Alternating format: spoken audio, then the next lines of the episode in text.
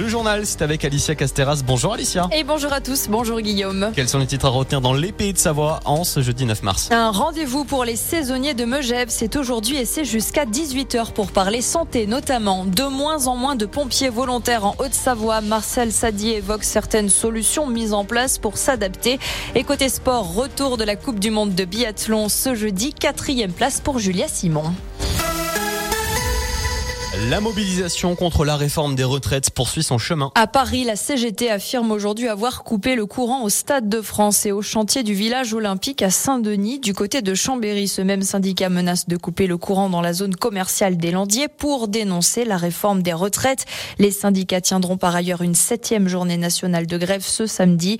Cette nuit, l'article clé validant le report de l'âge de départ à 64 ans a été adopté par les sénateurs et les débats houleux se poursuivent encore aujourd'hui au Sénat. On part à Megève avec un rendez-vous santé pour les saisonniers cet après-midi. Une après-midi de sensibilisation concernant l'accès aux soins pour les travailleurs saisonniers de Megève, mais aussi ceux qui sont du côté de Demi-Quartier, Combloux et Pras-sur-Arly. Ce rendez-vous se tient donc jusqu'à 18h à la maison des associations de Megève, organisée conjointement par le CCS Meugevent et puis la CPTS du Mont-Blanc en présence de personnel de santé et diverses associations. Afin de protéger l'eau bue par les riverains de l'autoroute blanche, le réseau ATMB est engagé depuis 2021 dans la protection de huit zones de captage d'eau potable qu'elle traverse.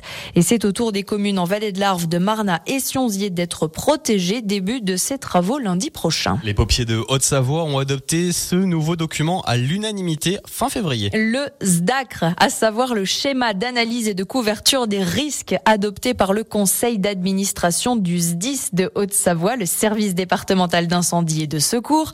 Un document qui identifie les risques en tout genre auxquels les secours sont confrontés pour ensuite adapter les moyens nécessaires. Et justement, en parlant de moyens, la Haute-Savoie compte de moins en moins de pompiers volontaires. Alors il faut adapter une nouvelle organisation, explique Martial Sadier, président du conseil d'administration du SDI 74.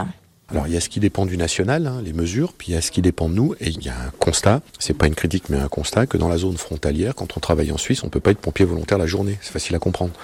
Et puis on a une deuxième zone qui est très tendue, c'est les zones très fortement touristiques, les stations de ski prestigieuses, où euh, le foncier et le logement est tellement cher qu'il y a de moins en moins de jeunes dans ces stations. Comme il y a moins en moins de jeunes, et eh ben on a de moins en moins de sapeurs-pompiers volontaires. Donc on a, euh, on est en train de bâtir, le SDACR bâtit aussi une politique pour essayer de lutter contre la perte de ces pompiers volontaires dans la zone frontalière et dans les stations prestigieuses. Et parmi les initiatives pour améliorer le recrutement des pompiers volontaires à Megève, par exemple, la reconstruction de la future caserne comportera donc une création de logements dédiés. Et on part en Suède où le biathlon a repris ses droits aujourd'hui. Avant-dernière étape de la Coupe du Monde de cette saison et encore une très belle opération pour notre Savoyarde Julia Simon qui est arrivée quatrième de l'individuel dominé par un tandem italien Vireur-Vitozzi. Une place au pied du podium qui permet à la Française de conserver une énorme avance en tête du classement général de cette Coupe du Monde.